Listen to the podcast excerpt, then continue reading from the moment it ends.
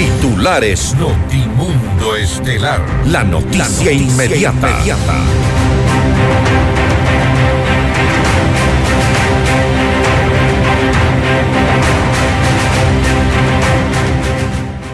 La Asamblea buscaría destituir al presidente Guillermo Lazo para indultar a Rafael Correa y que él vuelva al poder. Esto afirmó Carlos Gijón, ex portavoz del Ejecutivo.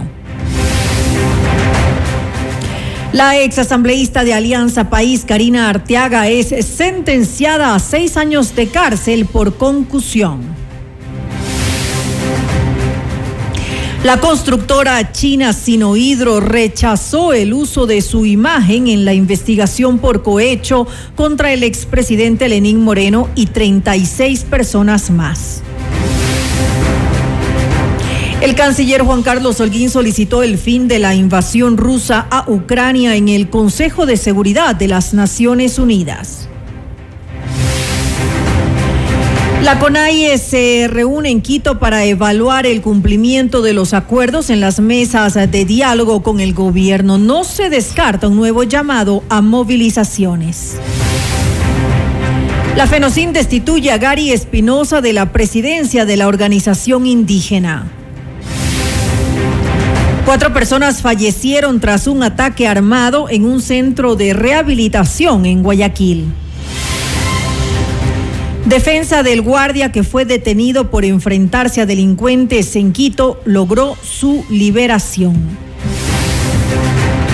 En la información internacional, Estados Unidos apoyará a Ucrania el tiempo que sea necesario ante los ataques de Rusia, anuncia el embajador Michael Fitzpatrick. Un primer grupo de 2.000 reos fue trasladado a la mega cárcel de El Salvador el auspicio de Mega Kiwi es mucho más. Toyota es casa vaca. Con Banco del Austro, invierte y gana. Universidad UTE, juega el resto de tu vida. Si quieres comprar un Volkswagen, ven a la Granados, ven a Equavagen. Cámara de Comercio de Quito, 116 años contigo. Hospital Metropolitano, tu vida es importante para mí. Programa de información apto para todo público. Mundo 98.1 presenta Notimundo Estelar. Noticias, entrevistas, análisis e información inmediata. Notimundo, la mejor forma de terminar la jornada bien informados. Conducción, Fausto Yepes y María del Carmen Álvarez. Dirección de Noticias, María Fernanda Zavala. Dirección General, Cristian del Alcázar Ponce.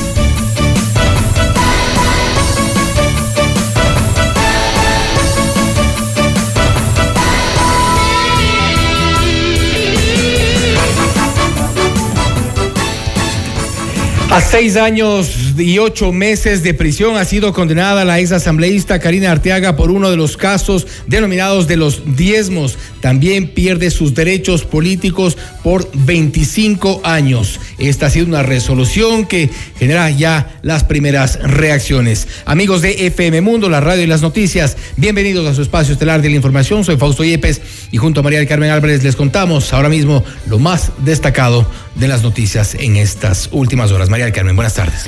Muy buenas tardes, eh, Fausto y amigos, como siempre, gracias por acompañarnos. Ya estamos finalizando la semana, viernes 24 de febrero. Revisemos enseguida nuestra agenda de entrevistas. Conversaremos con Miguel Revelo, él es abogado de la acusadora particular, justamente sobre esto, sobre la prisión dictada a la ex asambleísta Karina Arteaga por concusión. Tendremos también un diálogo con el abogado Rafael Ollarte, abogado constitucionalista, para hablar sobre las opciones que tienen y se manejan desde la Asamblea Nacional para un eventual juicio político al presidente de la República.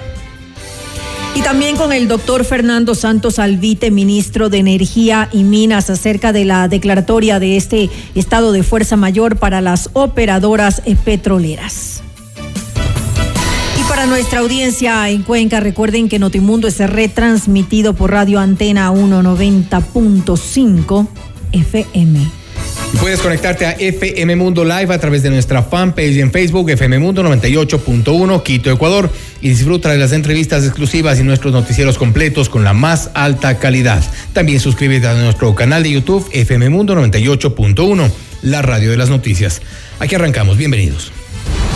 Le mantenemos al día. Ahora, las noticias.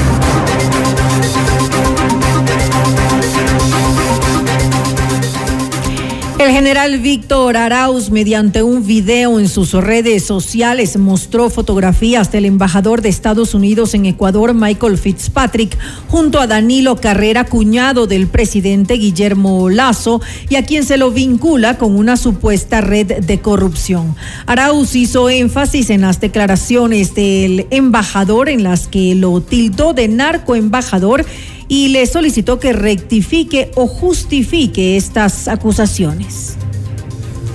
Si usted conocía de este informe, donde me evidencian una reunión con el señor Carrera, presumo que también conocía que la misma Policía Nacional le estaba investigando al señor Carrera por supuestos vínculos con el narcotráfico y la denominada mafia albanesa.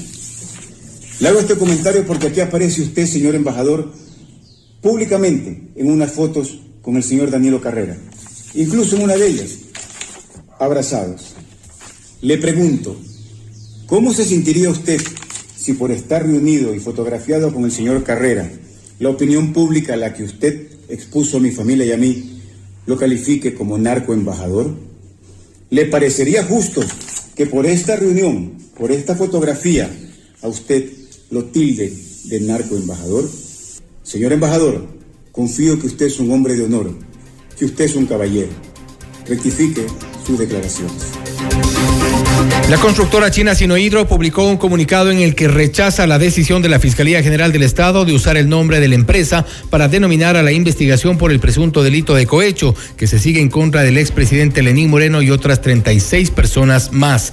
La compañía se pronuncia por las declaraciones de la fiscal general Diana Salazar, quien solicitó que el denominado caso INA Papers se llame ahora caso Sinohidro. En este se investiga a 37 sospechosos de supuestos actos de corrupción en torno al proyecto hidroeléctrico Coca-Cola Sinclair. Notimundo. Información inmediata. Un tribunal de la Corte Nacional de Justicia sentenció a seis años y ocho meses de prisión a la ex asambleísta Karina Arteaga por el delito de concusión tras eh, comprobar que exigía dinero a sus colaboradores a cambio de mantenerlos en sus cargos. Esta es la entrevista de Fausto Yepes, hoy con... Estamos ya en este momento en contacto con el abogado Miguel Revelo, abogado de la acusadora particular en este caso de diezmos, que ahora ha recibido una sentencia de seis años y ocho meses en contra de la ex asambleísta de Alianza País, Karina Arteaga. Doctor Revelo, gracias por estar con nosotros. Bienvenido. Gracias, muy buenas tardes. Un saludo a toda su sintonía. Eh, doctor Revelo, pongamos un poco en contexto qué fue lo que ocurrió, en qué consistió la denuncia inicial eh, que presentó, entendemos, una eh, ex colaboradora de Karina Arteaga y lo cual ha terminado hoy pues ya en una sentencia. Pero ¿cómo inició este proceso? Muchas gracias. en el año 2018, la ex asambleísta Karina Cecilia Arteaga Muñoz pidió que sea parte de su equipo de trabajo a la ciudadana María Verónica Pinargote Rodríguez. En ese sentido, ingresó María Pinargote a trabajar en la Asamblea Nacional por pedido de la ex asambleísta Karina Arteaga. Una vez que concluyó el primer mes de trabajo, en el mes de agosto del 2018, la asambleísta, por medio de una trabajadora también del despacho de ella, la señora Jenny Muñoz, le solicitaron la entrega del 100% del valor de su eh, remuneración que había percibido por el mes de agosto. Lo mismo lo hizo en el mes de septiembre y en el mes de octubre. Además de exigir esta remuneración, también se le exigió el pago de bono de territorio, que es un valor que alcanzaba los 700 dólares y que recibía por cuanto la ex asambleísta era eh, una legisladora de la provincia de Manabí. En ese sentido, y ante estas irregularidades, la ciudadana María Pinargote Rodríguez, a quien represento, tuvo la valentía de presentar la denuncia ante la Fiscalía y después de cinco años y de un trabajo realmente honesto por parte de la Fiscalía, se ha podido conseguir la sentencia que hoy el tribunal ha dictado. ¿Qué le motivó en su momento a María Verónica Pinargote a denunciar esto? Porque eh, se ha sabido han sido públicos, que otros casos no hayan llegado a sentencia, eso es otra cosa, pero el tema de los diezmos en la Asamblea Nacional, inclusive en su momento se habló también del Parlamento andino, era ya una práctica bastante común, pedirles el sueldo, en algunos casos un porcentaje del sueldo, en otros supuestas eh, aportes solidarios. Escuchábamos a un asambleísta de Pachacuti hace poco decir que eran aportes solidarios, pero el esto de los diezmos ya venía arrastrándose y en varios despachos. ¿Qué le motivó a María Verónica Pinargote a denunciar, a poner ya esta, esta, esta denuncia? Efectivamente, como usted lo refiere, mi estimado eh, Fausto Yepes, en los años 2015, 2016 se escucharon ya rumores de esto que se le conoce como diezmos, que no es más que el delito de confusión. Y efectivamente ya ha habido algunas denuncias en estos años y lo que le motiva a, a, María Verónica Pinargote a presentar la denuncia es el hecho de que no se permita que esto se esté dando, porque en el periodo legislativo de la ex asambleísta que hoy ha sido sentenciada, eso era una práctica común. Todos los funcionarios tenían que aportar a estos legisladores de ese periodo era común tanto en la Asamblea Nacional como en el municipio de Quito y otras dependencias de las que usted ha hecho referencia. Entonces, esto le motiva a ella y lo principal de la denuncia presentada es que se haga justicia para impedir que estos asambleístas continúen violando los derechos de los trabajadores, que era algo normal en esa época en la Asamblea y que incluso en este momento también es algo que se está dando en la Asamblea lamentable seguramente y habrá quien, quien se atreva a denunciar si es que esto está ocurriendo hasta, hasta estos días en la Asamblea Nacional. ¿Cuánto en monto aproximadamente fue lo que eh, la, eh, la señora Pinalgote le entregó finalmente a la ex asambleísta Karina eh, Arteaga? finalmente se llega a determinar que el monto entregado supera los 10 mil dólares por los tres meses de trabajo más la bonificación que recibía en la asamblea. Este dinero fue entregado directamente en la cuenta del esposo de la ex asambleísta hoy sentenciada, que de una manera, podríamos decir, un poco suspicaz, fue eh, retirado del juicio. Nosotros habíamos presentado acusación eh, particular contra el esposo de la ex asambleísta hoy sentenciada. Sin embargo, el juez nacional Walter Macías lo sacó del proceso y no se lo pudo juzgar.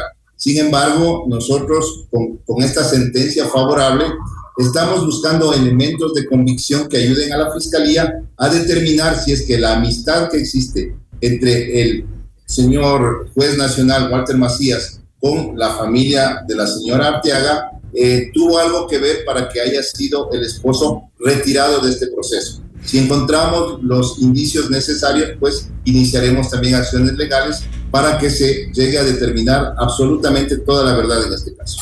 La sentencia también incluye a eh, su asistente, Jenny M. No, no tengo el, el, dato completo, pero Jenny M., que fue condenada a tres años y cuatro meses. ¿Cuál fue la participación del asistente del asambleísta Karina Arteaga en este pago de diezmos? Sí, esta sentencia, como usted hace referencia, eh, también señala como cómplice del delito de confusión a Jenny Elizabeth Muñoz Rivas, quien era también miembro del equipo de trabajo en la Asamblea de la asambleísta, eh, ex asambleísta Karina Arteaga. En ese sentido, la participación que tuvo ella, de acuerdo al tribunal, es de cómplice que mediante eh, amenazas pedía a los colaboradores, a más de un colaborador, que la entrega de sus sueldos sea inmediatamente después de que ellos hayan sido acreditados en la cuenta de ahorro de cada uno de ¿Qué tipo de amenazas eh, les, les hacían a los empleados que no eh, hacían esta transferencia? Las amenazas, como están demostradas dentro del proceso, era de dejarles sin trabajo. era de terminar su vida. Pongámonos eh, en el caso de estas personas que entraban a trabajar con la ilusión de servir al país, con la ilusión de estar al servicio de legisladores que, entre comillas, pensábamos que servían a la patria, pero se servían ellos mismos. Entonces, les amenazaban con dejarles sin trabajo, les amenazaban con eh, ponerles denuncias, y eso es lo más grave. Primero, los que cometen los delitos, como en este caso la ex asambleísta, amenazó tanto a mi cliente como a los demás colaboradores que le daban el dinero mensualmente, a que si es que se atrevían a denunciar, ellos tenían todo el poder para denunciarles y acabarles la vida. Este temor no lo tuvo María Verónica Pinargote y finalmente presenta la denuncia y finalmente obtenemos esta sentencia. Hay otros eh, funcionarios del mismo despacho de eh, Karina Arteaga que estaba en la misma situación. Eh, ¿Alguno de ellos se atrevió a, a, ser parte de la denuncia de, de María Verónica Pinargote? No, ellos no presentaron acusación particular, pero en su oportunidad, con la acusación particular y la denuncia presentada eh, en fiscalía, la fiscalía de una manera técnica, con, con funcionarios realmente honestos y técnicos, pudieron determinar y pedir las versiones de estos colaboradores, quienes no tuvieron temor en decir la verdad de los hechos y efectivamente se pudo determinar que estas personas entregaban sus sueldos a la ex asambleísta hoy sentenciada. ¿Cuántos eh, colaboradores del mismo despacho de Karina Arteaga coincidieron en estas versiones dentro del proceso eh, que le inició eh, María Verónica Pinargote? ¿Cuántos del resto de colaboradores coincidieron en estos aportes? Son dos colaboradores más, aparte de mi defendida, y también un colaborador que trabajó anteriormente en, con la señora Karina Arteaga cuando ésta era funcionaria pública en alguna dependencia de la ciudad de Manaví sin duda vergonzoso. Además, dentro de esta sentencia se ha establecido 25 años que no podrá participar en política eh, la exasambleísta Karina Arteaga, la, exasambleísta de Alianza País. Este, eh, eh, ¿Hay algún tipo de reparación que se haya establecido? Sí, efectivamente, como usted lo manifiesta, estimado Fausto, es vergonzoso que en la Asamblea Nacional todavía tengamos y hayamos tenido y se haya demostrado que efectivamente se daban estas prácticas delincuenciales por parte de asambleístas. Y como usted lo manifiesta, por supuesto, también se ha dispuesto como reparación integral el pago eh, solidario entre las dos sentenciadas por un monto similar a 16 mil dólares que tendrá que ser cancelado a, a, los, a las víctimas, en este caso que son cuatro personas. En este caso, ¿hay alguna, eh, le restan, supongo yo, recursos a Karina Arteaga dentro del proceso? Existen medidas cautelares, efectivamente existen medidas cautelares que se solicitó a través de Fiscalía y sin embargo, eh, gran parte de, estas medidas cautelares también fueron impuestas al esposo de la ex asambleísta. Sin embargo, al dejarlo con sobreseguimiento, eh, hemos perdido una gran eh, cantidad de dinero que podría ser eh, garantía para el pago de esta reparación integral que ha ordenado el tribunal. Sin embargo, sabemos todos que las sentencias que dicta la Corte Nacional tienen que cumplirse y estaremos con cualquier tipo de dilatación que se dé por parte de la defensa técnica de las sentenciadas hasta la última instancia con la finalidad de que se cumpla en su integridad la sentencia. Más allá de la reparación económica, que es un derecho que tienen las víctimas, tenemos también que estar atentos a que, conforme el tribunal hoy día lo dictaminó, se pidan disculpas públicas en el Pleno de la Asamblea Nacional y se publique la sentencia en un diario de circulación nacional, para que toda la ciudadanía conozca que sí, efectivamente, la justicia en nuestro país tarda, pero llega. Y tengo que reconocer una vez más el trabajo técnico hecho por la Fiscalía y eso es lo que ha dado como resultado que brille la verdad en este momento. Y en este caso, Karina Arteaga tiene todavía eh, recursos para, eh, eh, o, esta ya es la última instancia. Bueno, es la sentencia en primera instancia y todavía existen recursos horizontales y verticales que se podrá apelar entonces. podrán presentar. Sí, la apelación y la casación en, en vertical y en horizontal tal vez aclaración y ampliación. Vamos a estar pendientes de la notificación de la sentencia en el casillero judicial y de esta manera correrán los tiempos para nosotros poder pedir alguna aclaración y ver si es que la defensa técnica de la sentenciada presenta algún recurso vertical. Y sabiendo cómo opera la justicia en nuestro país, ustedes eh, como defensa eh, técnica de María Verónica Pinargote, ¿no temen que esto pueda revertirse ya en, nuevas instancias, luego de la apelación, seguramente en la casación? ¿Qué tan contundentes son las pruebas? Sí, eh, a ver, la sentencia, el proceso es público. La academia lo puede revisar. Todo el mundo puede revisar este proceso. La autenticidad de las pruebas y la contundencia con la que se pudo demostrar el cometimiento del delito es inequívoco. Entonces, estamos seguros que ante esta calidad, calidad en el trabajo técnico de la Fiscalía que se hizo, no podría haber por ningún motivo un revés a esta sentencia. Es más, esta es la primera sentencia en el caso que nosotros conocemos comúnmente como diezmos, que se sentencia una pena tan alta. Las penas que tenemos no superan el año o, o son de un año. Entonces, Aquí realmente es un caso de estudio si se lo quiere ver y nosotros, por supuesto, estamos abiertos a que la academia o, las personas interesadas con fundamento puedan, puedan opinar sobre este tema, pero estamos seguros que cualquiera de los recursos que opten las procesadas, esto no va a influir en la decisión y se mantendrá esta en firme. Queda claro, no obstante, que estamos todavía eh, un poco lejos de que sea una sentencia ejecutoria resta esta apelación, la casación, y esto podría tomar algunos meses. Sí, pero hay que considerar que hoy día, después de dictada la sentencia de manera oral, se pidió la pena, eh, la suspensión condicionada de la pena por parte de las defensas técnicas y en las próximas 48 horas sabremos la definición. Entendiendo que efectivamente existió el delito y el cometimiento, nos vemos abocados a esperar que efectivamente se cumpla la sentencia y no se presenten recursos con el fin de dilatar, sino que se presenten recursos con el fin de ayudar a la justicia para que rápidamente se declare a esta sentencia en firme.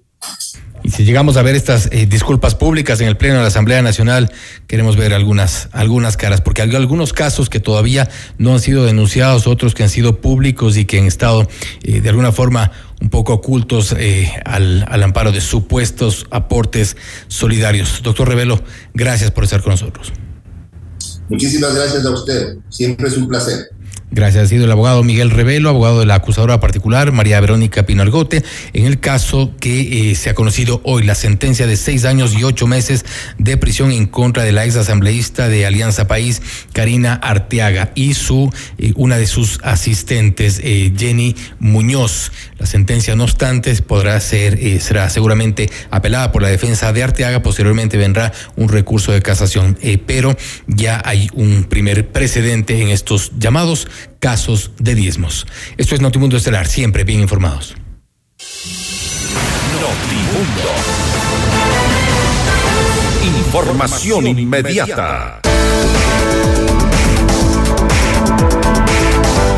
Descubre el nuevo Mega Kiwi en Avenida de los eh, Granados. Toda la variedad y calidad para que hagas realidad tus ideas. Visítanos y encuentra las mejores marcas en ferretería, hogar y construcción en el nuevo Mega Kiwi de la Avenida de los Granados.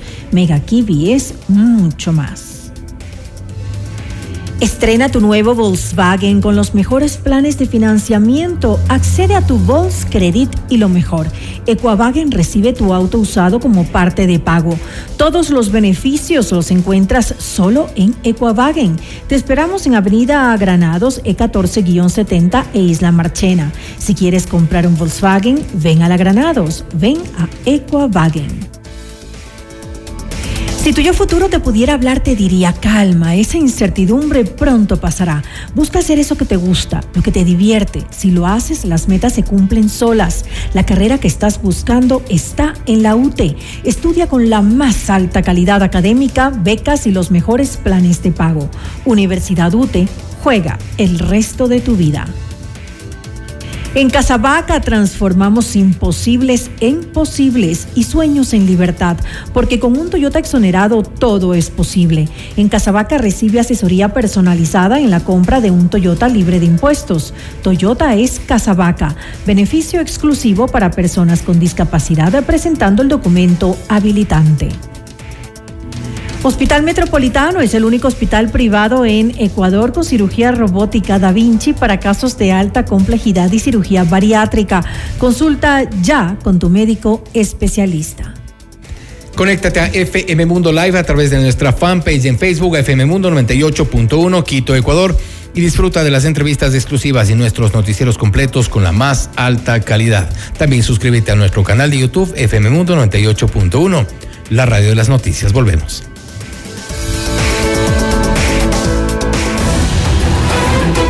Noticias, entrevistas, análisis e información inmediata. Notimundo Estelar regresa, enseguida. Decisiones con Jorge Ortiz. Viernes 8 horas. Reprise sábado 12 horas y domingo 10 horas. Inicio del espacio publicitario. Con Banco del Austro, invierte y gana. Más de 800 premios instantáneos, dependiendo del monto y plazo de tu inversión. Apertura o renueva tu póliza en cualquier agencia a nivel nacional o en nuestros canales digitales. Además, participa en el sorteo para incrementar tu póliza. Consulta términos y condiciones. Banco del Austro. Porque tus proyectos merecen los mejores materiales. Ven y descubre el nuevo Mega Kiwi en la Avenida de los Granados. Las mejores marcas de ferretería en Mega Kiwi Granados. Más calidad para tu hogar en Mega Kiwi Granados. Los mejores materiales de construcción en Mega Kiwi Granados. No importa el tamaño de tu proyecto. En Mega Kiwi Granados tenemos todo lo que necesitas para tu proyecto con los mejores precios. Mega Kiwi es mucho más. En Casa Vaca transformamos imposibles en posibles y sueños en libertad. Porque con un Toyota exonerado todo es posible. Visita las agencias Casa Vaca y recibe asesoría personalizada en la compra de un Toyota libre de impuestos. Toyota es Casa Vaca. Beneficio exclusivo para personas con discapacidad presentando el documento habilitante. Carlos, en un segundo una noticia cambió por completo nuestras vidas y nos recordó lo importante que eres para nuestra familia. Y es que nada me hace más feliz que verte jugando con los nietos. Gracias a la cirugía con el robot Da Vinci del Hospital Metropolitano, Carlos seguirá disfrutando del amor de su esposa y de toda su familia. Hospital Metropolitano, tu vida es importante para mí. Conoce más de nuestros servicios llamando al 1-800-H-Metro o en nuestras redes sociales. Todos los programas mírelos en nuestro canal de YouTube, FM Mundo Live. Fin del espacio publicitario. Continuamos en Notimundo Estelar. Información inmediata. Le mantenemos al día. Ahora, las noticias.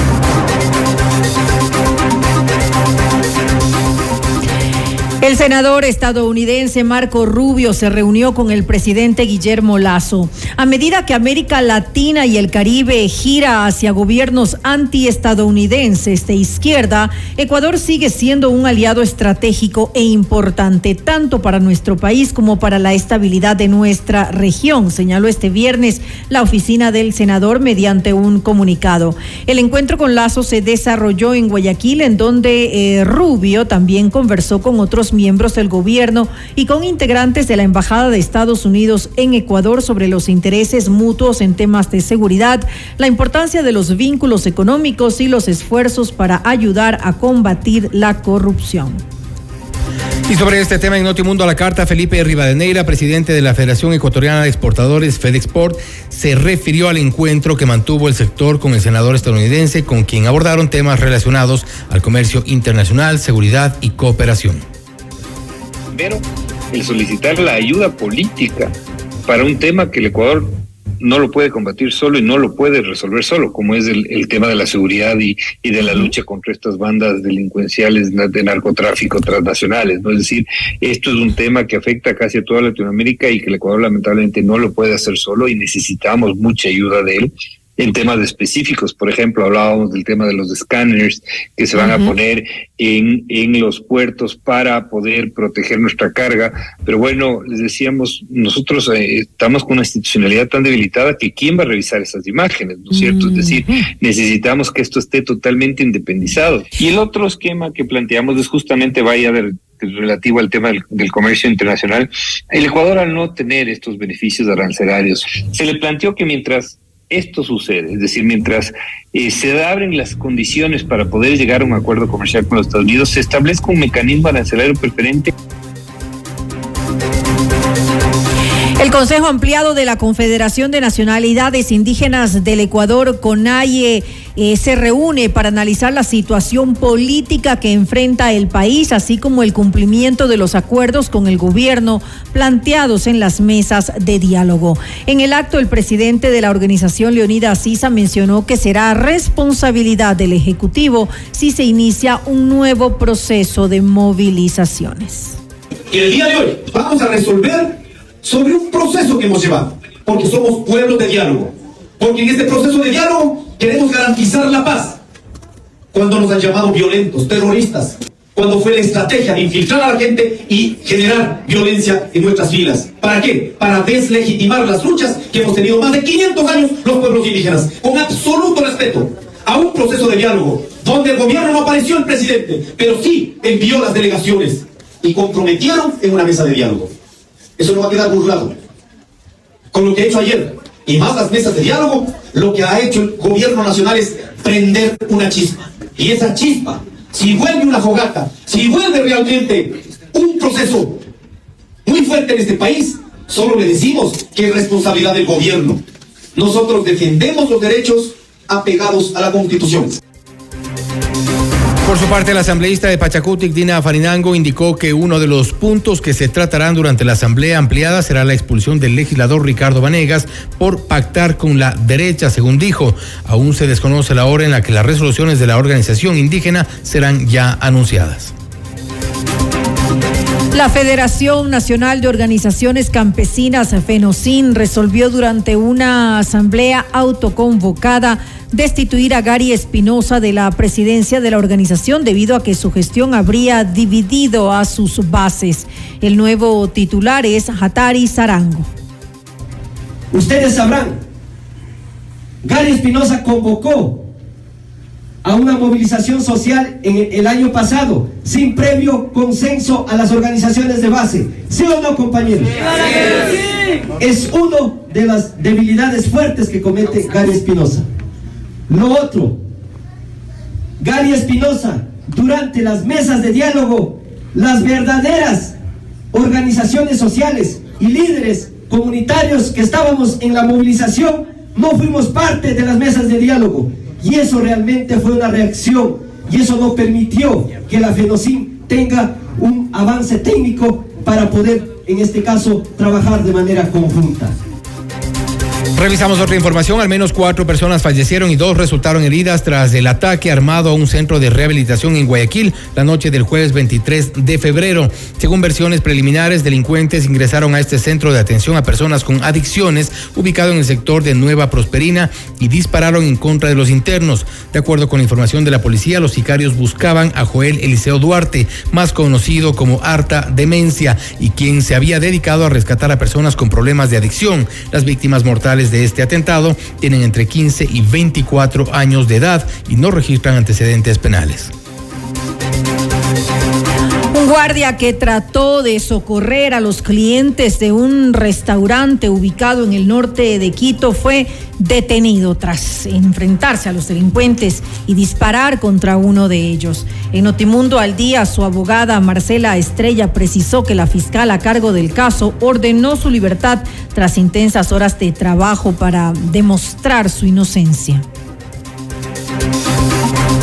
Cuando la fiscal intervino, yo digo, no dejo de desmerecer su objetividad. Ella tuvo ya muy clara la película, a tal punto que en la, en la intervención eh, hizo alusión a que bajo su criterio, pues este era un caso de legítima defensa. No se formularon cargos en contra de Raúl, se dispuso su inmediata libertad y lógicamente que todos los elementos de descargo que se pudieron aportar, pese a que era obvio el tema de la legítima defensa, pues sirvieron para que al final del día este procedimiento que se inició por la muerte de uno de los delincuentes que presuntamente participó en el robo de la noche del miércoles, eh, pues básicamente quedara en una investigación previa que oportunamente va a tener que ser sorteado un nuevo fiscal y no hay delito aquí de por medio, así que el único camino que yo veo es un archivo eh, indiscutiblemente. Noticias, entrevistas, análisis e información inmediata. Notimundo Estelar regresa, enseguida. Decisiones con Jorge Ortiz. Viernes 8 horas. Reprise sábado 12 horas y domingo 10 horas. Inicio del espacio publicitario. Sabemos que el terreno para hacer negocios es desafiante. Tranquilo. En la Cámara de Comercio de Quito cuentas con un equipo y juntos llevaremos tu negocio al siguiente nivel. Nosotros ponemos la experiencia, tú pones las ganas.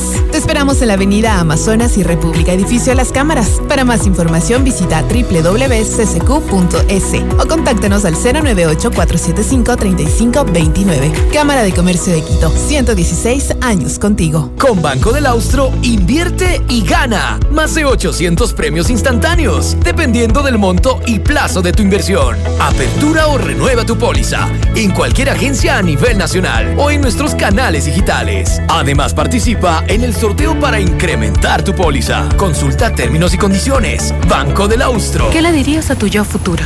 Eh, que no sé qué hacer. Me angustia no saber qué carrera estudiar. Que me preocupa morirme de hambre. O no ser exitosa. Pero si tu yo futuro te pudiera hablar, te diría, cálmate, esa incertidumbre pronto pasará. Busca hacer eso que te gusta, eso que te divierte. Si lo haces, lo demás viene solo. La carrera que estás buscando está en la UTE. Estudia con una alta calidad académica, becas y los mejores planes de pago. Universidad UTE. Juega el resto de tu vida. Estrena tu nuevo Volkswagen con los mejores planes de financiamiento. Accede a tu Volks Credit y lo mejor, Equavagen recibe tu auto usado como parte de pago. Todos los beneficios los encuentras solo en Equavagen. Te esperamos en la Avenida Granados, E1470 e Isla Marchena. Si quieres comprar un Volkswagen, ven a la Granados. Ven a Equavagen. En vivo, lo mejor de nuestra programación desde tu teléfono móvil. Descarga nuestra increíble app FM Mundo 98.1. Fin de la publicidad. Continuamos en Notimundo Estelar con María del Carmen Álvarez y Fausto Yepes. Le mantenemos al día. Ahora, las noticias.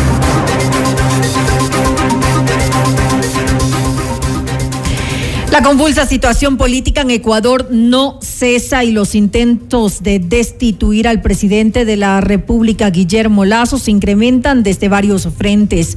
En decisiones con Jorge Ortiz, Lolo Echeverría, analista político, consideró que los intentos de la oposición por desestabilizar al gobierno no prosperarán, pues no existen argumentos jurídicos sólidos que puedan provocar la salida del presidente Guillermo Lazo, así como tampoco los votos al interior de la Asamblea Nacional. Sin embargo, reconoció que Lazo ha cometido varios errores. Un gobierno es gobierno cuando actúa con los amigos como amigo y con los adversarios como adversarios. Enemigos de la democracia, enemigos del gobierno. Pero aquí el gobierno ni ha tratado a los amigos como amigos ni a los adversarios como enemigos. Ha faltado gobierno porque no ha construido sólidamente, ha sido solo discurso esto de la unidad o del encuentro. Pero el gobierno vio en todos adversarios de él, personales de él, ni siquiera del gobierno. De su lado, Carlos Gijón, ex portavoz del gobierno, consideró que desde varios frentes se busca la destitución de Lazo para que el expresidente Rafael Correa pueda volver al poder.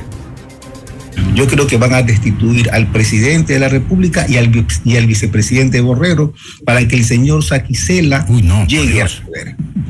Eso ya sería el colmo de los colmos.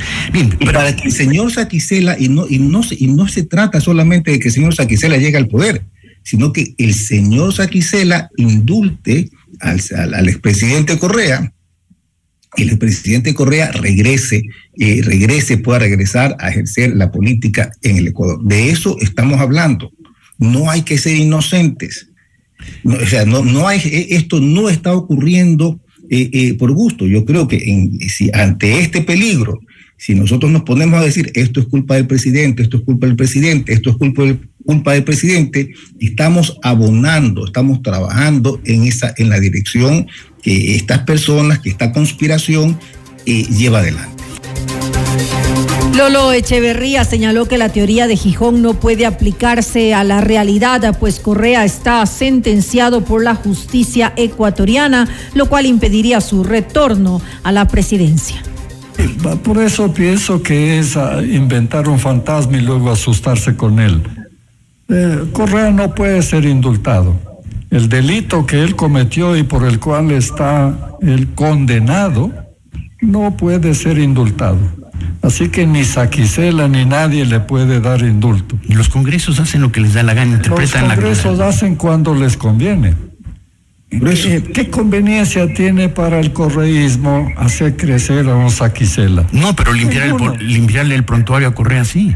Eso no puede hacerlo, es decir, esto está al margen de la realidad, pues eso. Carlos. Entonces uno puede imaginar cualquier cosa si es capaz de imaginar una cosa así. Finalmente, Carlos Gijón explicó algunos mecanismos que le quedarían al gobierno para evitar una destitución. Yo creo que hay, bueno, hay herramientas para evitarlo. La constitución y la ley dan herramientas al gobierno para defenderse. ¿no? El, el gobierno puede eh, cerrar el Congreso y convocar a nuevas elecciones. Muerte, Esa es una muerte, posibilidad. Muerte cruzada. Yo creo que ante la evidencia, ante, ante, la evidencia de que hay el intento de contra la Constitución, porque ya no se puede, no se puede ir a una, a una nueva institución una vez que la intentaron ya en junio del año pasado. Eh, eh, que en el momento que se reúna la asamblea, puede el gobierno esperar a que ocurra un milagro como esperó efectivamente el año pasado y el milagro se produjo, porque contra, fue una gran sorpresa la votación del Partido Social Cristiano, y que, y que se haga nuevamente el milagro y que Lolo, pues los buenos deseos de, Lolo, que, que, Lolo tenga razón y que el Partido Social Cristiano no se suma. Pero puede ocurrir lo contrario también. Notimundo. Información inmediata. Descubre el nuevo Mega Kiwi en Avenida de los Granados, toda la variedad y calidad para que hagas realidad tus ideas. Visítanos y encuentra las mejores marcas en ferretería, hogar y construcción en el nuevo Mega Kiwi de la Avenida de los Granados. Mega Kiwi es mucho más. En la Cámara de Comercio de Quito cuentas con un equipo y juntos llevaremos tu negocio al siguiente nivel. Nosotros ponemos la experiencia y tú tú pones las ganas. Te esperamos en la avenida Amazonas y República, edificio Las Cámaras. Visita www.ccq.es o también puedes contactarnos al 098 475 3529. Cámara de Comercio de Quito, 116 años contigo. En Casabaca transformamos imposibles en posibles y sueños en libertad, porque con un Toyota exonerado todo es posible. En Casabaca recibe asesoría personalizada en la compra de un Toyota libre de impuestos. Toyota es Casabaca, beneficio exclusivo para personas con discapacidad presentando el documento habilitante.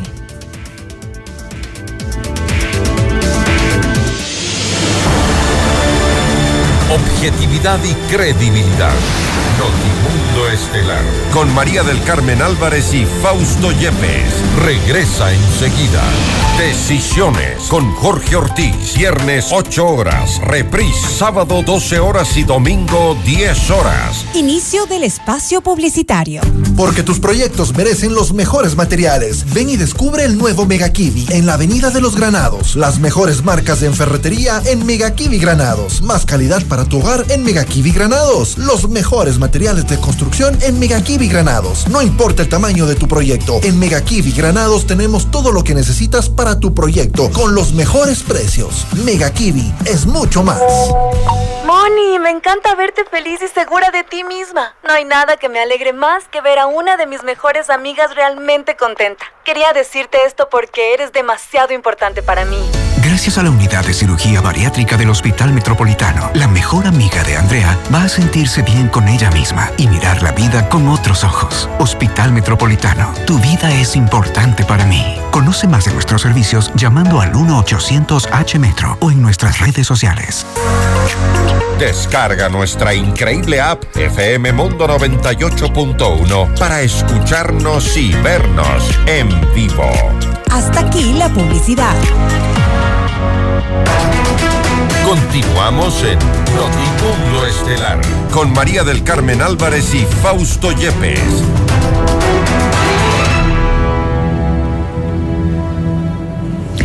El presidente de la Asamblea Nacional, Virgilio Saquicela, anunció su respaldo a los miembros de la comisión ocasional que investiga el caso Encuentro y rechazó las supuestas amenazas que han recibido sus integrantes. Se tiene previsto que esta delegación presente el informe final hasta el 3 de marzo. La noticia requiere profundidad. En Notimundo están los protagonistas de la noticia. Así es, estamos ya en contacto con el abogado Rafael Ollarte, abogado constitucionalista, para hablar sobre las opciones, eh, si es que existen o no, de ir a un juicio político en contra del presidente de la República. Doctor Ollarte, gracias por estar con nosotros. Bienvenido. Buenas noches, don Fausto. Un placer estar con usted, con doña María del Carmen, con todos los amigos de FM Mundo. Gracias, doctor Ollarte. Eh, de acuerdo a su lectura, está ya preparándose quizá un, camino, un, ya tienen trazado una hoja de ruta para llegar a este juicio político por todo lo que se viene gestando en la Asamblea. Sí, sabemos que eh, tenemos dos fórmulas constitucionales para que el Parlamento pueda defenestrar al jefe del Estado. El uno es la destitución simple, es decir, la mal llamada muerte cruzada, fundamentándola básicamente en grave crisis política y conmoción interna o arrogación de funciones, caso en el cual se requiere un dictamen de la Corte Constitucional. Y la otra es el clásico juicio político. Eh, la dificultad del juicio político estriba, uno, en la demora, dos, en las causales, es decir, el juicio político presidencial en Ecuador desde 1983 no es abierto, es decir, no es que usted puede, como en Chile, Colombia o Estados Unidos, enjuiciarle al presidente de la República por lo que a usted se le ocurra, sino que tiene que ser por determinadas faltas, las que señalan el artículo 129 de la Constitución, y que además de que esas faltas sean invocadas por los acusadores constitucionales, que esta correspondencia entre los hechos imputados y la tipificación infraccional sea calificada previamente por la Corte Constitucional. Entonces, claro, uno podría entender que lo que está haciendo esta comisión ocasional es abrir y, esa es la sospecha que tienen varios, el camino a un juicio político, pero sí hay que, hay que guardar calma también en eso, y lo digo de lado y lado, porque eh, no es que se requiere de un informe de una tal comisión investigadora o comisión ocasional para iniciar un juicio político presidencial, y segundo, no basta pues con un informe de la comisión eh, investigadora para iniciar juicio político presidencial, es decir, con o sin informe, e incluso con un informe determinando la ocurrencia de faltas o lo que sea, se requiere de una acusación constitucional, acusación constitucional que tiene que estar suscrita por al menos una tercera parte del total de legisladores, es decir, 46, que esa acusación se refiera no como en esta comisión, per, perdona lo que le voy a decir, comisión ridícula en que parece que es un cajón desastre donde se llama a Raimundo y medio mundo para que diga cosas y luego vamos a ver qué metemos ahí. Un cajón desastre. No, no. A ver, usted para enjuiciarle políticamente al presidente de la República tiene las siguientes causales. Uno, delitos contra la seguridad del Estado. Dos, concusión, cohecho, peculado o enriquecimiento ilícito. Esto no de acuerdo al 129. Cosa. No, no tráfico de influencias, no testaferrismo, nada de eso. Solo concusión, cohecho, peculado, enriquecimiento ilícito. No fraude procesal, no eh, que usted sí conocía que había la comisión de una infracción y no dijo nada, omitió su deber de nada de eso. Y delitos de lesa humanidad, tortura, genocidio, desaparición forzada de personas, secuestro, homicidio por razones políticas o de conciencia. Es decir, las causales para el juicio político presidencial son absolutamente restringidas. Entonces, si, si, me van a comenzar aquí a hacer como pretenden en esa comisión, a que yo adivine de todo el montón de cosas que ahí se dicen, ¿en cuál causal caemos? Bueno, puede que usted firme la acusación constitucional en esas condiciones. Puede incluso que el CAL se la califique, porque la calificación, como ha dicho la Corte Constitucional, a cervecera, es solo formal, pero que de ahí la Corte Constitucional te dé, te paso a una acusación constitucional así nomás mal hecha, yo lo veo bien difícil. ¿no? bien difícil, no, no es, no es soplar y hacer botellas el juicio político presidencial. Ahora, seguramente dentro de la comisión multipartidista que está con dominio de la oposición, y eso se sabe, este, podrían intentar adaptar alguna de estas figuras, quizá eh, la, causal segunda, eh, me imagino yo, o sea, un poco intentarán en estos días y por eso quizá la prórroga tratar de ajustar y hacer un traje a la medida. Hay dos cosas. Uno, como calificado por el CAL, la acusación constitucional, digamos que se inventan cohecho, peculado, enriquecimiento ilícito, eh, concusión. Esto va a la Corte y la Corte Constitucional tiene que corroborar una sola circunstancia. De si los hechos que se imputan al presidente de la República corresponden realmente al tipo penal, porque así lo es por si acaso, y eso ha quedado bastante claro, al tipo penal peculado, al tipo penal enriquecimiento ilícito, al tipo penal cohecho o al tipo penal concusión. Es decir, si usted le dice al presidente de la República que ha incurrido en cohecho, tiene que indicar en su constitucional que ha recibido un beneficio económico indebido o de otra clase para sí mismo o para un tercero, para hacer, omitir, agilitar, retardar o condicionar cuestiones relativas a sus funciones, a las funciones del presidente de la República. Claro, recordemos en el caso del juicio político a Glass, en el que la Corte Constitucional Cervecera permitió ese enjuiciamiento político. En ese caso se dijo que Glass había incurrido en autoría directa por omisión. ¿Por qué? Porque él era como eh, vicepresidente de la República el encargado de todo el tema de las telecomunicaciones. Los sectores estratégicos. Que había omitido el deber de cuidado respecto de su tío haciendo negociados ahí en el tema comunicaciones. Así se la pasaron. Entonces, no es que usted puede venir, a, pues solamente puede decir, ah, es que el tío, el cuñado, el esto y el otro, y que él conocía. Pero yo no soy ningún defensor del señor Lazo, por si acaso, y creo que eh, con los años se me nota harto que no tenemos ninguna simpatía mutua con el jefe del Estado. En eso sí el sentimiento es recíproco. Eh, pero usted no puede venir aquí a hacer un juicio político tan liviano. ¿Por qué? Requiere del dictamen de la Corte. Claro, el juicio político será muy político a nivel de asamblea, pero a nivel de Corte uno entiende otra cosa no entiende que la Corte va a ser rigurosa en esta clase de cosas. Entonces, no es que ay, lo que estamos viendo de esa comisión es cualquier cuestión, cualquier cuestión. Entonces, tiene que fundamentar muy bien su acusación constitucional y además tiene que agregar la prueba. Eso también le va a exigir tanto el CAL como la constitucional. ¿Dónde está la prueba de cargo? Esa prueba es conducente, es pertinente. Porque si no, no te paso nomás pues la acusación constitucional. Ahora, este filtro de la Corte Constitucional sin duda aleja las posibilidades de un juicio político. Siendo así, la comisión multipartidista, como el resto de comisiones que se han conformado en la Asamblea Nacional para eh, ciertos casos, para investigar algunos casos eventualmente de corrupción, eh, pasará Sim, simplemente sin, sin pena ni gloria. Tendrá un informe que no llegará a nada. Seguramente llegará a fiscalía e iniciará un proceso, pero no más allá.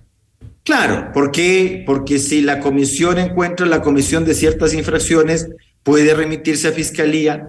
Fiscalía podría realizar la indagación, o sea, la investigación previa que nosotros conocemos, pero el momento en que quieres pasar a fase de instrucción, conforme la ley de la función legislativa y la constitución, requiere esa autorización parlamentaria. No dudo que la van a obtener, si es que la fiscal Diana Salazar quisiera formularle cargos al presidente de la República, pero en ese momento el juez de la Corte Nacional de Justicia, encargado de sustanciar la fase de, controlar la fase de instrucción fiscal, tendrá que solicitar la correspondiente autorización parlamentaria.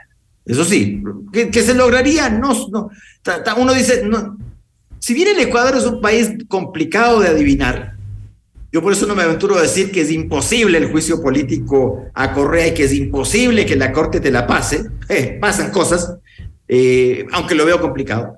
Tampoco vería complicado que en el caso de un juicio penal común y silvestre, la Asamblea dé paso a ese procesamiento, a ese procesamiento penal. No, no lo vería complicado. Pero no, no, no sé si la fiscal Salazar esté en esa, en esa onda, ¿no? Tampoco no, pues nos pongamos tan grave. Pero cosas pueden pasar y efectivamente, ¿qué tal si la Corte Constitucional dice sí?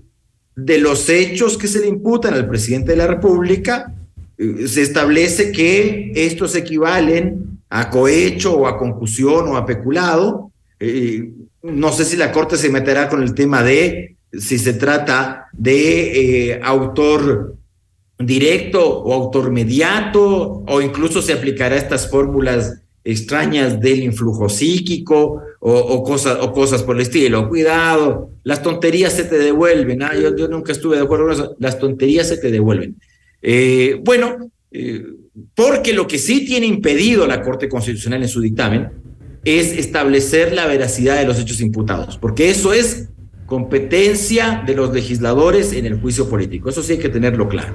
Ahora, ese juicio político también tiene sus demoras, no es, no es un día para otro, más o menos un mes duraría ese juicio político. Y en el caso de un juicio político que podría entonces estar eh, o ser desactivado en la Corte Constitucional por estas razones que, que ha expuesto, ¿qué le puede quedar a la oposición en esta intención que, que parece insistente? Si el presidente Lazo se confía de que no va a pasar ningún juicio político o de que la Corte Constitucional no le va a calificar la acusación constitucional, mejor vaya nomás yéndose porque un político no puede actuar con, esa, con ese exceso de confianza. Usted sabe que en el Ecuador pasan cosas, ya ve, recuerde, en el Ecuador lo imposible es lo probable. y a eso me refiero, podría haber un plan B por parte de la oposición. en política se tuesta granizo. Eso se puede en la política ecuatoriana. En política se tuesta el granizo. Entonces, no creo que uno pueda estar tan convencido, no, no va a pasar nada. Una cosa es que uno diga, yo no veo. Personalmente, ya veremos qué termina diciendo el tal informe, pero hasta ahora yo no veo personalmente la constitución de una causal de juicio político. Pero usted sabe que tiene la otra opción, que es la tal muerte cruzada.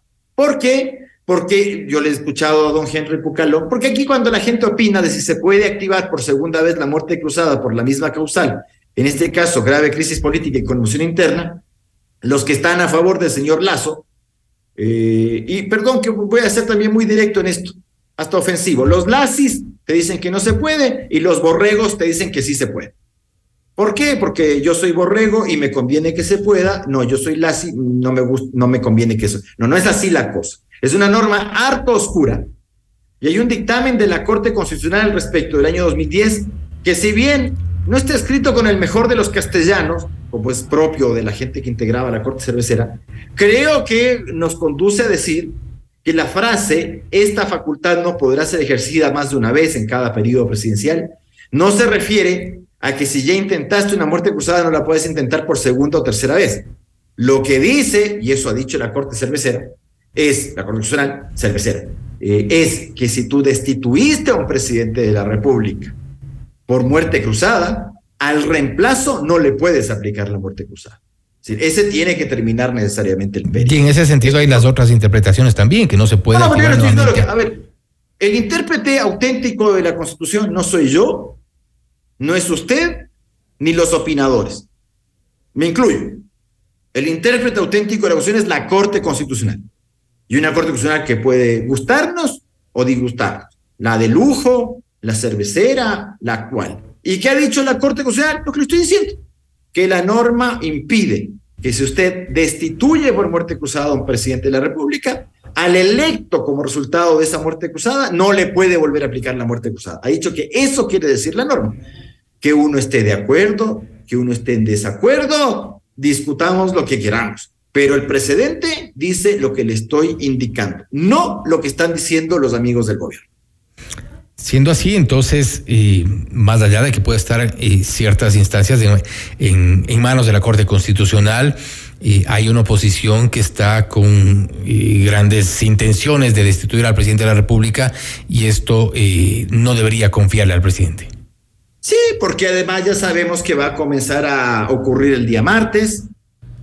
Eh, ya nos anuncian temas de paros, otra vez, vea, abramos un paréntesis, ya saquen la sede del gobierno de Quito, llévensela a cualquier parte, ya aburre la tontería esa. Podríamos mandar al presidente de la República y su gavilla de funcionarios, no sé, a la cima del Cotopaxi, a cualquier parte. Pero esto es que cada vez y cuando estos politicastros de cualquier lado vengan aquí a destruirte la ciudad, a romperte las cosas, a afectar a la gente, y encima, porque así son estos estúpidos, que tienen el tupé de, de creer que uno tiene que aguantarles, porque ser democrático es aguantar que a un periodista le medio maten tirándole un piedrazo en la cabeza, que al propietario de un vehículo se lo destrocen en nombre de ni sé qué porquería de ideología política de gente imbécil, o que yo tengo derecho a tomarme las calles y a destrozar los locales que están a su alrededor. Anda, quema tu casa, tu choza o lo que tú quieras,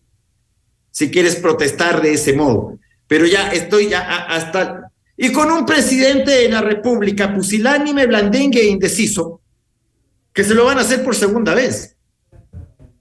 Tenemos... Perdón, perdón. Estamos hablando de que el presidente de la República, independientemente de que sea Lazo o Perico Los Palotes, sí tiene una responsabilidad que es velar por el orden interno y la seguridad ciudadana. Responsabilidad de él, no de las leyes, no de la fiscalía, no de ni sé qué, no, de él. Él tiene. Cambia la constitución si no le gusta. Pero la Constitución es lo que señala. Artículo 147, número 16 y 17, velar por el orden interno y la seguridad ciudadana. Ahora, si no aprendió de la experiencia ajena del 2019, aspiremos que haya aprendido de la experiencia propia del 2022. Ahora, estamos en 2023, todavía no ha pasado un año de esos acontecimientos. Si el señor Lazo no ha entendido y no ha aprendido lo que tiene que hacer, estamos condenados.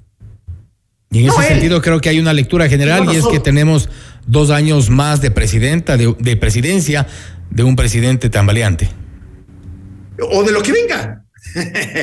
pero, a ver, pero sí, a ver, yo no me voy a tragar la rueda de molino de que el señor Isa y compañía se están cortando las venas porque el señor infiltrado del correísmo que tenía el presidente Lazo como ministro de gobierno, haciendo acuerdos con la plata que no es de él, porque yo supongo que el señor Jiménez perdonará las deudas que le tienen respecto de él. Este no perdona ni cinco dólares, pero se lo doy firmado.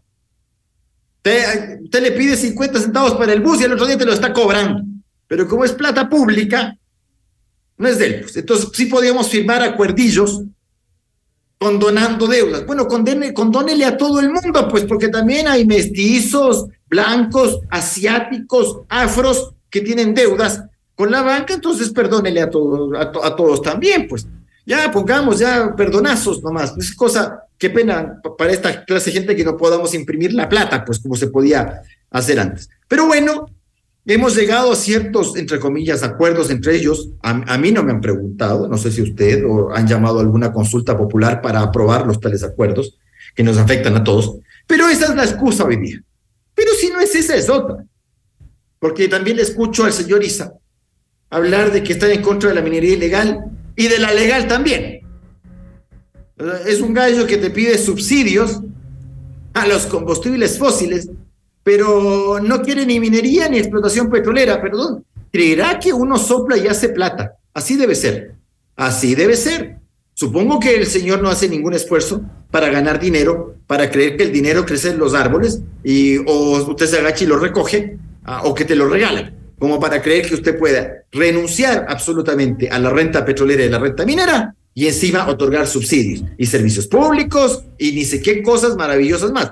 Le, comento que esta gente, como ocurre en Chile con el infantil Boric, cuando logran el poder, hacen todo lo contrario de lo que han dicho, porque claro, ahí te das contra el planeta pues, y la realidad. Ahí se te acaba el discurso y la, y, y la, vaina de que aquí hay que regalarlo todo y no hay que cobrar nada. Cuando te, cuando te cae el sillón presidencial, porque para eso somos expertos los iberoamericanos, ¿no? De entregarle el solio presidencial a cualquier gallo.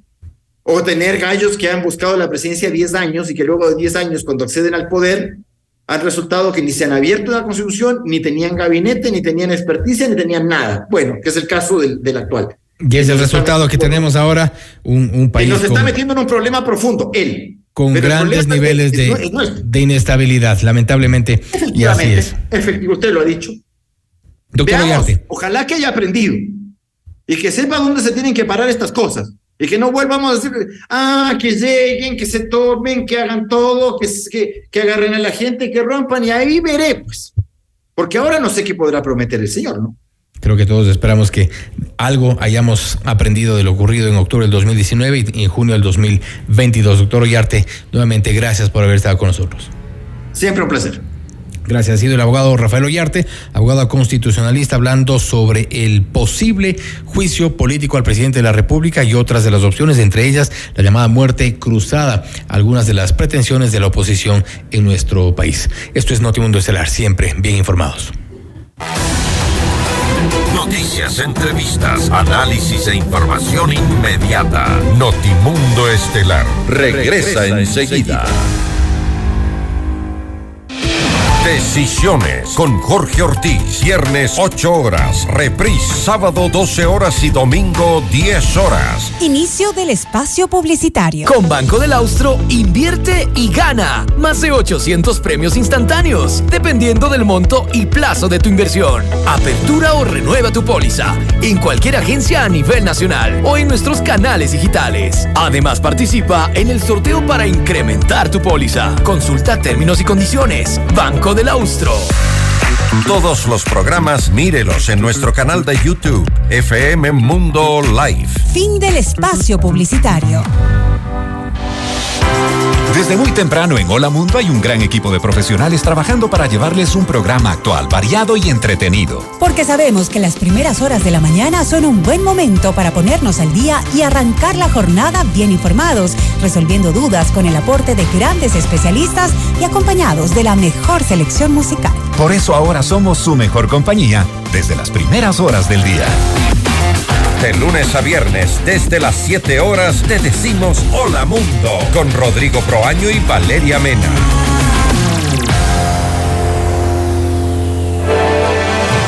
Continuamos en Notimundo Estelar. Información inmediata. Le mantenemos al día. Ahora, las noticias.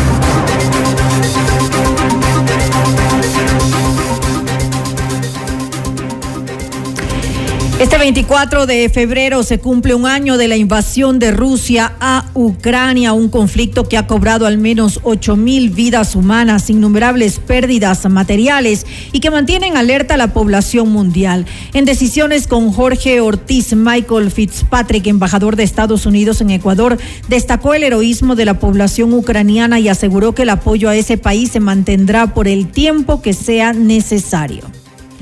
Él está hablando de estas cosas, pero está hablando de muchas locuras.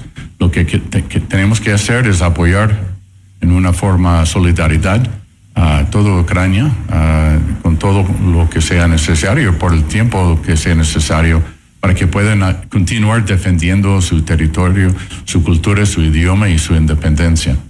Usted dice por el tiempo que sea necesario, pero ¿habrá unanimidad en las democracias occidentales? ¿Habrá la voluntad y los recursos para seguir apoyando una guerra contra una potencia mundial como es Rusia? Bueno, nadie quiere la guerra, como digo, eh, depende del señor Putin, pero sí vamos a ayudar a defender la democracia y la independencia y los derechos humanos y la Carta Magna de, la- de- de- de las Naciones Unidas. Es cierto que hay, fatiga siempre, por supuesto, pero hemos visto guerras eh, de, de una de una intensidad baja, por decirlo así, por muchos años en varias partes del mundo. El embajador norteamericano señaló que se ha solicitado a China que no apoye la invasión rusa mediante la dotación de armamento, algo que ha sido aceptado en cierta medida por el gigante asiático. Y hemos pedido formalmente y en privado, pero también en público a, a China que no lo hagan esto, que no crucen esta, esta línea roja de- del mundo internacional, no apoyar la agresión que está violando los derechos fundamentales y, y las normas fundamentales de, de las Naciones Unidas en una forma tan peligrosa en el centro de Europa, donde, donde estas normas y, y las Naciones Unidas, ah, bueno, fue creado precisamente para para mantener la paz en ese sentido en, en, Europa después de la Segunda Guerra Mundial. Nadie quiere entrar en la Tercera Guerra Mundial. China entiende esto. Tiene, China tiene intereses globales, por supuesto, es una economía y una población muy grande poderosa, pero también ellos entienden que como, como socios en el mundo moderno, que hay, hay límites y hay que respetar estos límites y, y no apoyar a Putin cuando él cruce estas líneas.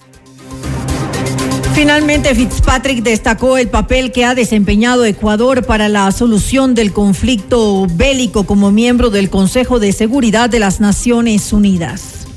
Estados Unidos espera que el Ecuador actualmente como miembro del Consejo de Seguridad de las Naciones Unidas sea un poco más activo, más expresivo en su rechazo a la invasión rusa y a Está activo, está formalmente rechazando, está más que esto trabajando de cerca con muchos países de Europa del, Consejo de la Seguridad buscando soluciones diplomáticas. Y esto es lo que eh, eh, pedimos y esperamos como también socios en, el Consejo de Seguridad. Está haciendo buen esfuerzo. Recién empezaron en enero y desafortunadamente ha tenido varios problemas para, para enfrentar en, poco tiempo en, uh, el Consejo, pero están actuando en una forma muy profesional y respetuosa.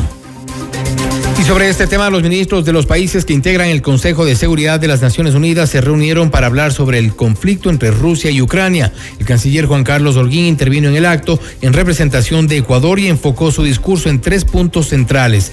Las graves consecuencias humanitarias y globales de la guerra, las acciones desarrolladas por las Naciones Unidas y el Consejo de Seguridad y lo que está pendiente para el restablecimiento de la paz el Consejo debe rechazar sin ambigüedades los intentos de anexión de territorios basados en la fuerza y la violencia como herramienta de dominación entre los estados.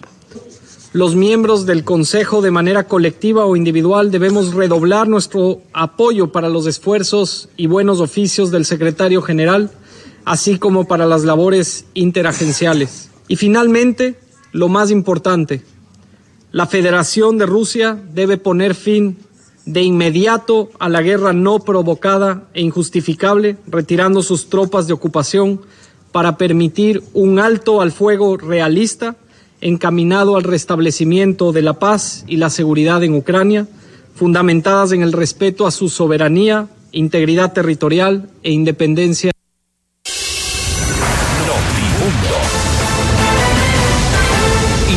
Información inmediata. Como consecuencia del colapso del puente del río Márquez, el eh, Ministerio de Energía declaró fuerza mayor en el sector eh, petrolero. Vamos más allá de la noticia. Notimundo Estelar en FM Mundo con María del Carmen Álvarez. Y nos acompaña a esta hora el doctor Fernando Santos Alvite, él es ministro de Energía y Minas. Ministro, muy buenas noches y gracias por acompañarnos. Le saluda María del Carmen Álvarez. Eh, buenas noches, María del Carmen, a usted y a su audiencia. Señor ministro, se complica pues aún más la situación del eh, sector petrolero en nuestro país que ya de por sí enfrenta eh, problemas por su baja eh, producción. ¿Qué supone ahora la declaratoria de esta fuerza mayor debido a esta situación que he mencionado con anterioridad? E, es una medida protectiva de Petroecuador porque en vista de la emergencia que no está fluyendo normalmente el crudo hacia la refinería, eh, hemos suspendido las exportaciones eh, por un hecho de fuerza mayor que es eh, la caída del puente y la afectación a las tuberías. ¿Qué quiere decir la fuerza mayor? Que no es culpa del gobierno que no se entreguen cargamentos y les hemos dicho a los buques que están esperando para exportar crudo ecuatoriano, no les podemos entregar porque tenemos que resguardar el abastecimiento interno, así es que ese crudo lo utilizaremos para la refinería. Esta es una práctica común cuando hay un accidente o una suspensión de exportaciones en cualquier país petrolero, así es que Es lamentable, pero tenemos que primero proteger al consumidor ecuatoriano, evitando cualquier desabastecimiento.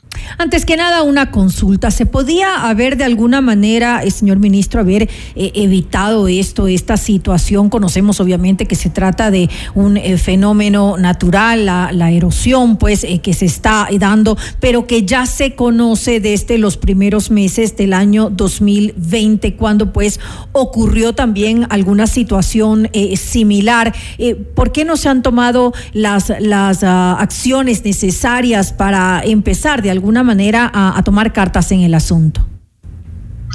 Eh, sí, es una pregunta que nos hacemos todos, ¿verdad? Lo que pasa es que se estaba monitoreando muy eh, cerca, cercanamente al río Coca, que es el que está sufriendo la erosión, y se está pensando llevarle a la otra ribera del río el, los ductos, el SOTE, el OCP y el eh, poliducto. Eh, hay estudios, ya se está planeando este cambio de ruta.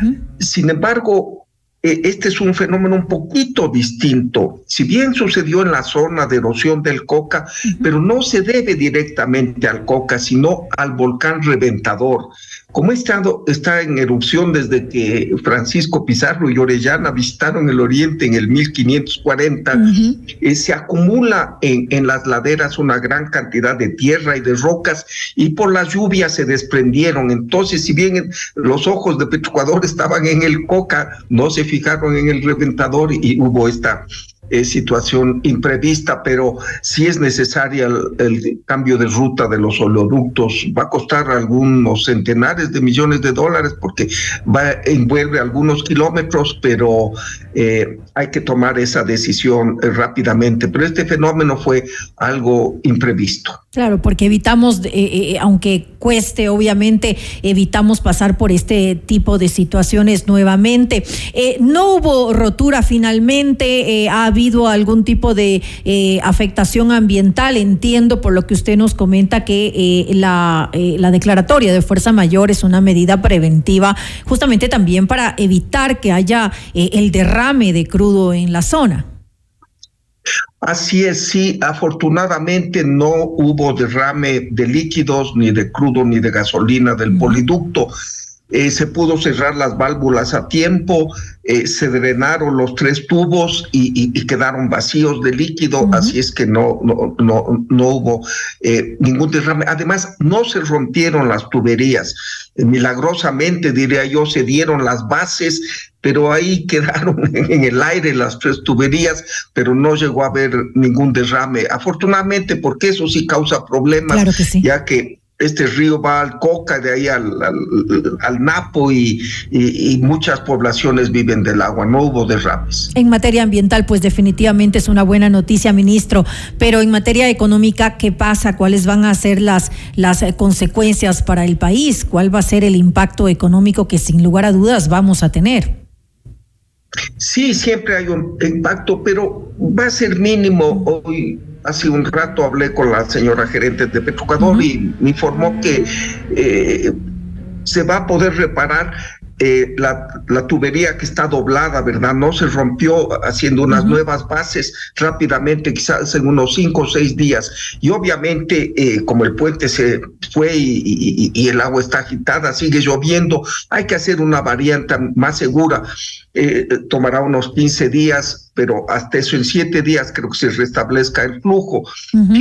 obviamente, eh, no hay exportación, pero ese crudo no es que se pierde, sino que se reprograma. No saldrá la próxima, esta semana, la próxima, pero después de unos días.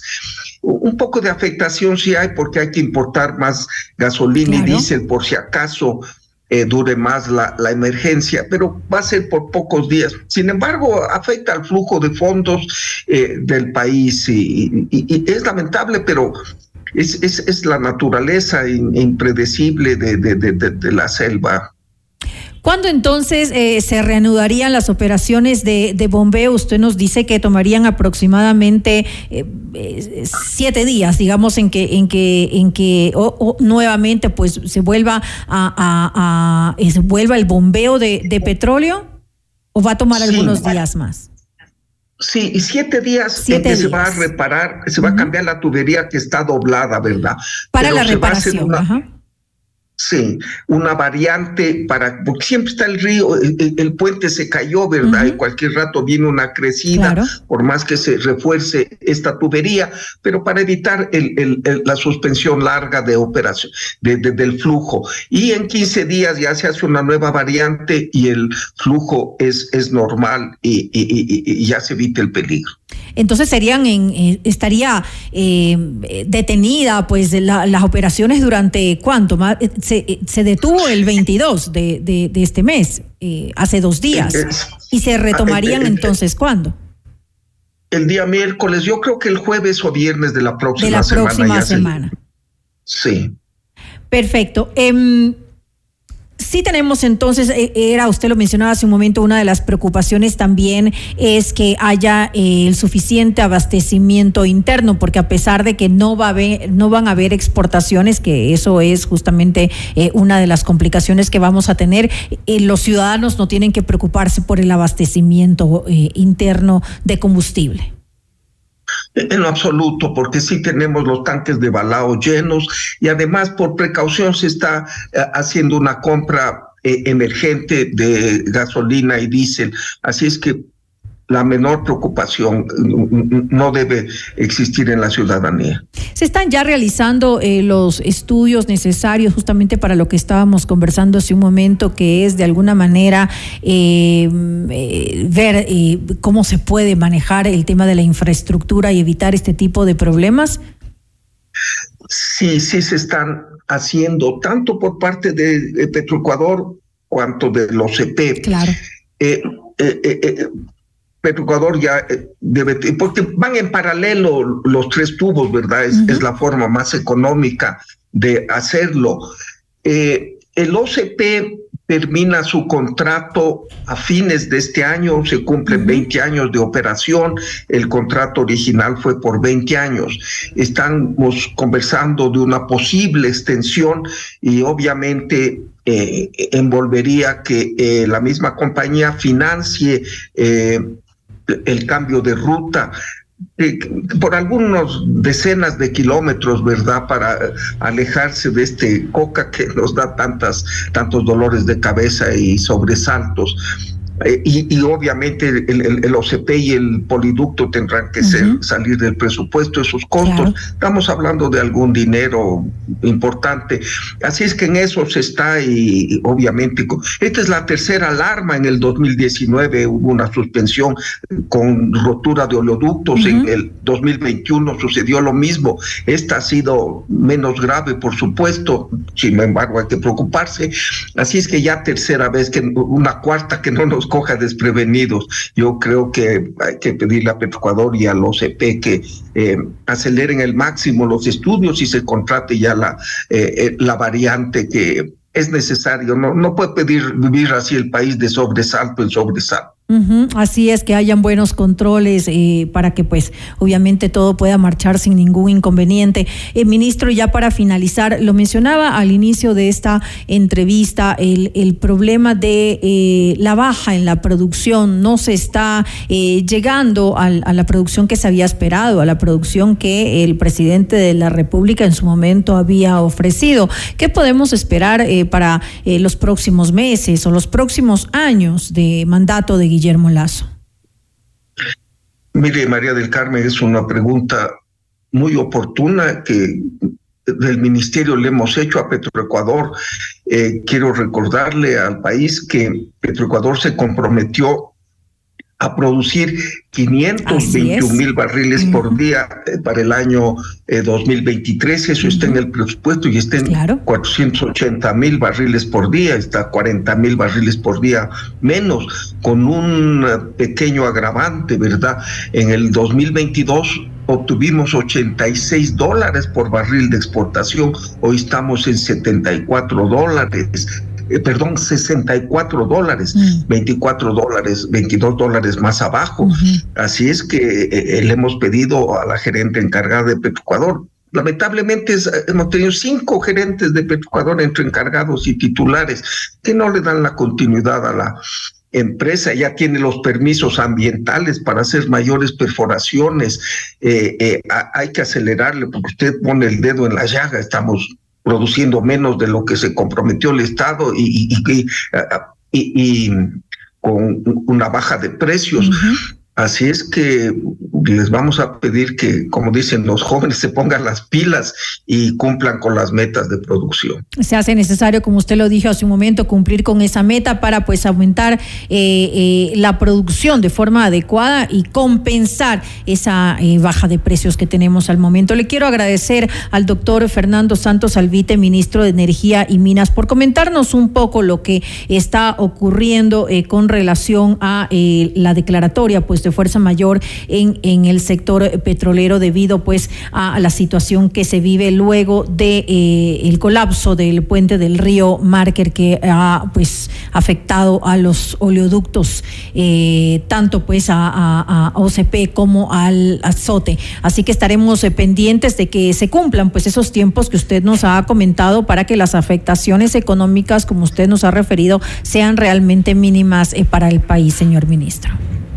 Gracias, María del Carmen. Buenas noches. Gracias y que tenga una muy buena noche. Los acontecimientos más importantes en el mundo se los contamos a continuación.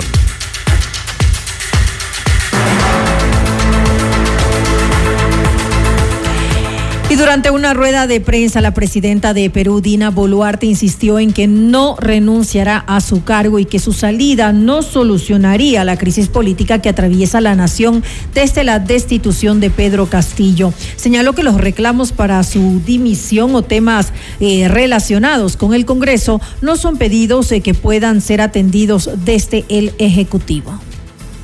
Están pidiendo que se cierre el Congreso. Yo no puedo cerrar el Congreso están pidiendo que haya la asamblea constituyente. Yo no puedo hacer una asamblea constituyente. Están pidiendo que libere al expresidente Pedro Castillo. Yo no puedo liberar a Pedro Castillo. Están pidiendo adelanto de elecciones. Nosotros hemos propuesto hasta en dos oportunidades iniciativas legislativas ante el Congreso para que ellos debatan ese tema. Están pidiendo mi renuncia. Yo les pregunto a este grupo violentista y a algunos líderes por allí, con mi renuncia, ¿qué ganan? Y esta madrugada fue trasladado el primer grupo de los 2.000 reos a la mega cárcel de El Salvador, la cual tiene una capacidad para 40.000 internos y fue inaugurada hace pocas semanas por el presidente Nayib Bukele. El primer mandatario mencionó que esta será su nueva casa y que vivirán por décadas sin poder hacerle daño a la población. En cada módulo de esta prisión entran 5.000 prisioneros y en cada celda cerca de 100. Un juez de California revocó la fianza para el ex presidente de Perú, Alejandro Toledo. La justicia dio plazo a su defensa para responder a esta orden hasta el primero de marzo, para luego resolver si se le dicta prisión preventiva. Toledo cumple arresto domiciliario en Estados Unidos desde el año 2019 y es requerido por la justicia de Perú por cargos de colusión y lavado de activos. Antes de despedir, revisamos una actualización informativa. El juez Máximo Ortega aceptó el pedido de caución solicitada por la defensa de Jorge Sebastián Yunda a 20 mil dólares, monto que deberá ser cancelado en efectivo en un plazo de 45 días. El procesado está llamado a juicio por presunta asociación ilícita.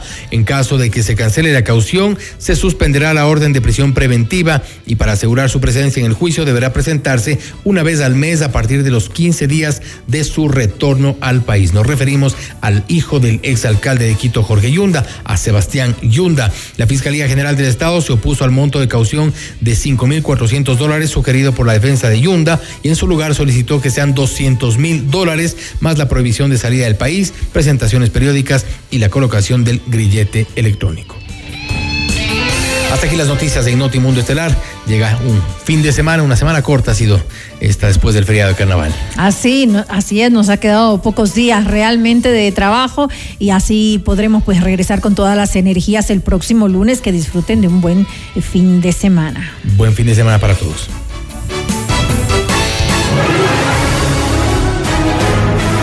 FM Mundo 98.1 presentó Notimundo Estelar.